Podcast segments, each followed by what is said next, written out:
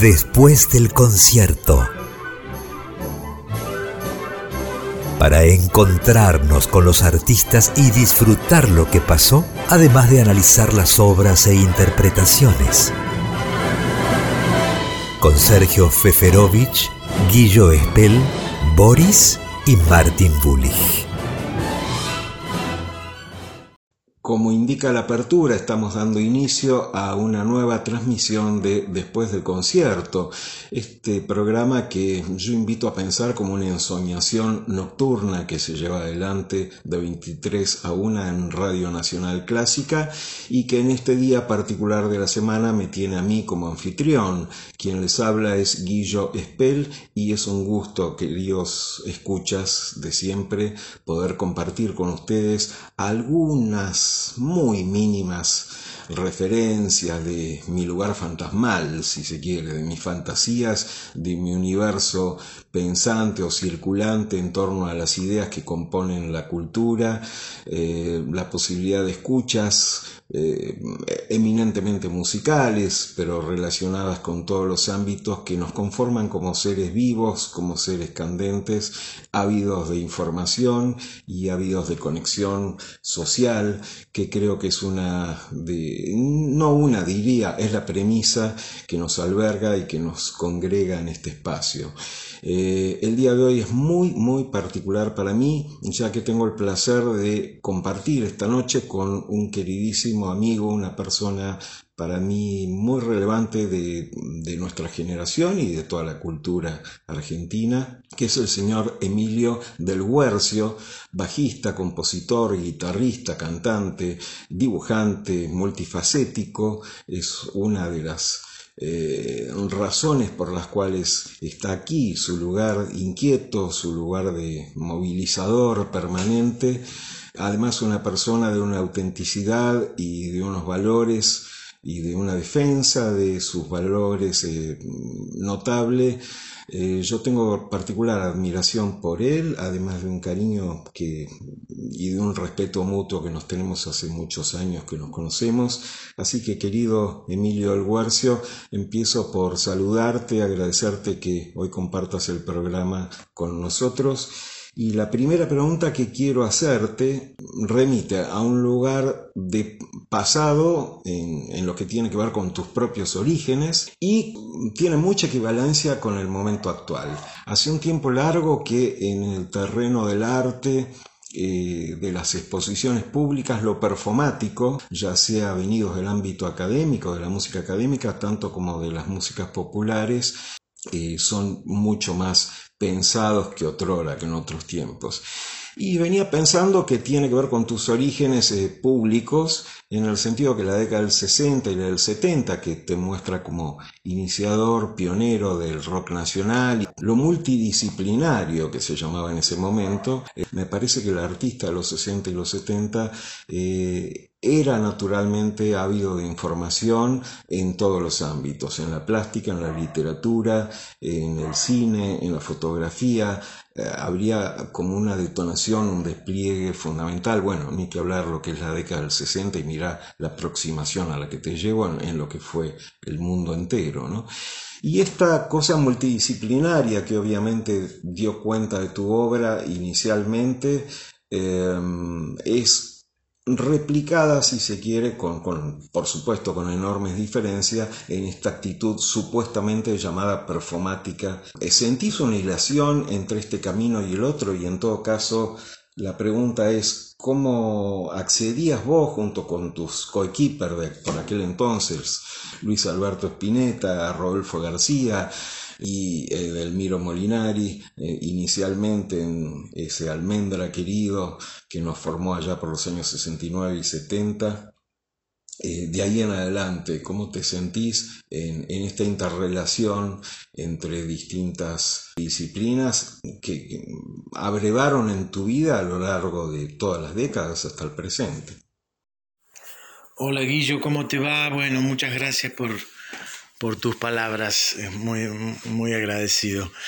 Este, lo que yo te puedo decir de, de los principios, digamos, cuando nosotros empezamos a tocar, bueno, la gente ya sabe o, muchos saben que yo, digamos, a Luis Alberto lo conocí Espineta, ¿no? Lo conocí en el colegio secundario a los 13 años y fuimos compañeros de banco muchos años, hicimos un montón de cosas, o sea, este, como cinco años o seis años antes de, eh, perdón, cuatro o cinco años antes de, de, de formar Almendra, tocamos en dúos, no profesionalmente, pero bueno, hacíamos eso. Este, respecto a lo que vos decís de la década del 60, sí, es verdad que quizás en esa época, aún más que en esta, había una mm, conciencia interdisciplinaria, era como una movida general del arte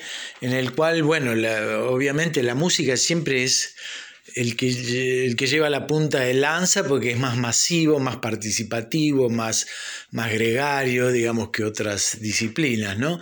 Pero nosotros abrevábamos muchísimo de otras cosas, entre ellas, bueno, la, la, plástica, que ya sabes que, que a mí me apasiona también, y, este, y a pesar de que la gente conoce más el aspecto musical, eh, para mí el, la plástica, el dibujo, la pintura y todo eso es una parte muy importante en mi vida, ¿no? Este, así que, digamos, en esa época eh, yo ya, eh, digamos, en el colegio secundario, a los 16 años yo ya estaba estudiando ilustración en un instituto que tenía Breccia, Alberto Breccia, el famoso Alberto Breccia, y otros como Pablo Pereira, este, Mayoral, Borisov, que era el profesor de anatomía eh, artística y eso. Digamos que este, entre la música, la plástica, el cine y todo ese tipo de disciplinas que estaban tan cerca nuestro, o las buscábamos nosotros, la verdad que no, no, no me doy cuenta bien exactamente de qué manera se dio, este, nosotros con eso fuimos conformando como un bagaje de, conceptual que luego se expresó en la música, pero que obviamente, como te estoy diciendo, no, no, provenía solo de la cosa del audio y lo sonoro, ¿no? Este, así que, bueno, yo, digamos, en esta época, claro, la interdisciplina se da casi naturalmente, pero por otro motivo que es la, interconexión este, este, generada por la, por, la Internet y la digitalización, ¿no? que hace que digamos, todos los contenidos se puedan intermezclar y recombinar. ¿no? Bueno, básicamente eso respecto a, a los principios de cuando yo empecé a ser músico profesional que ahora estoy recordando eh, cuando empezamos a profesionalizarnos con Almendra, es decir, a tocar con, mucha frecuencia, este, yo dejé la Escuela de Bellas Artes, yo estaba estudiando y la dejé porque no podía cumplir con las, con las tareas, digamos, de, prácticas de las cursadas, ¿no?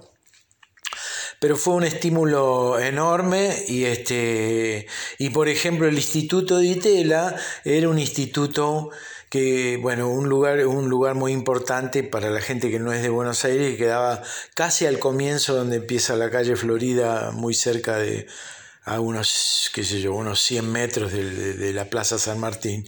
Y ahí era un lugar de, este, donde justamente se expresaban todas esas eh, expresiones de, la época en las cuales eh, estaba la música, la plástica, el teatro.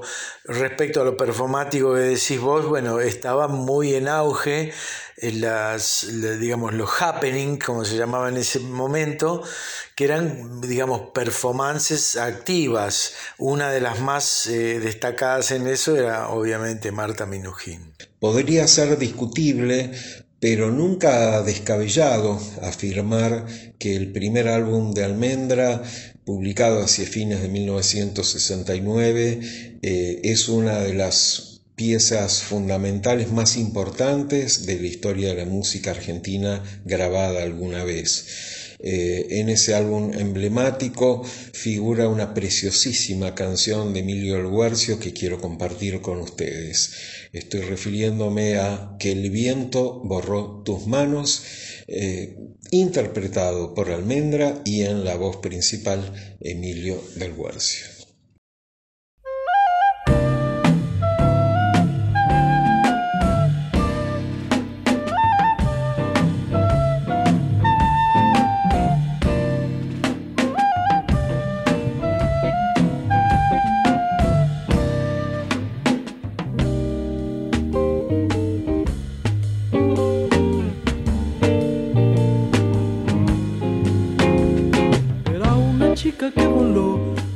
La luz del sol y no volvió. El tiempo comenzó a pasar, las frutas no brillaron más y el sol se fue y llovió. ¿Dónde estás ahora?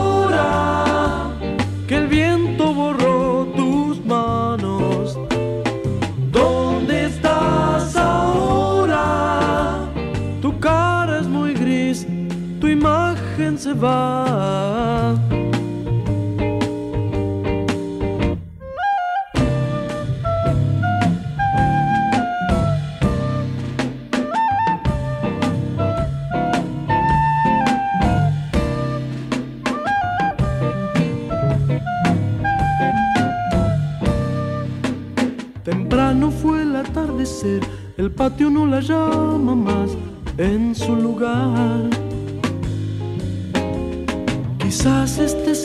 aquí en una silla de algodón para mirar y mirar. ¿Dónde estás ahora? Que el viento borró tus manos. ¿Dónde estás ahora? Tu cara es muy gris, tu imagen se va.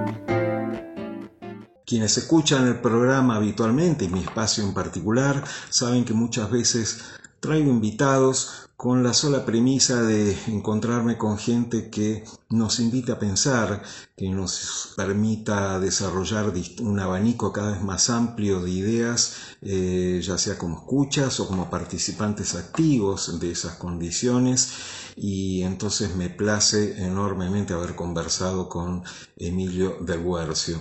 Yo lo creo una persona absolutamente auténtica, fiel a sus convicciones, de una nobleza y de un espíritu de trabajo eh, sinceramente importante y valga mi admiración y el placer de haber compartido con él este espacio. Querido Emilio, de parte de todo, después del concierto, te saludamos desde aquí.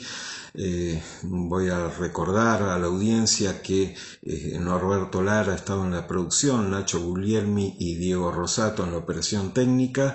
Y saludarte, mandarte lo mejor, esperemos que eh, pasada la pandemia nos encontremos muy próximamente en algún espacio escuchando tus músicas o tomando algún café. Gracias por estar desde la ciudad de Buenos Aires, para el mundo.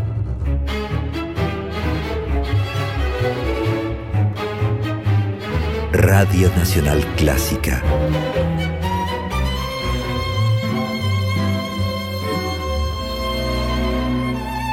Noventa y seis punto siete.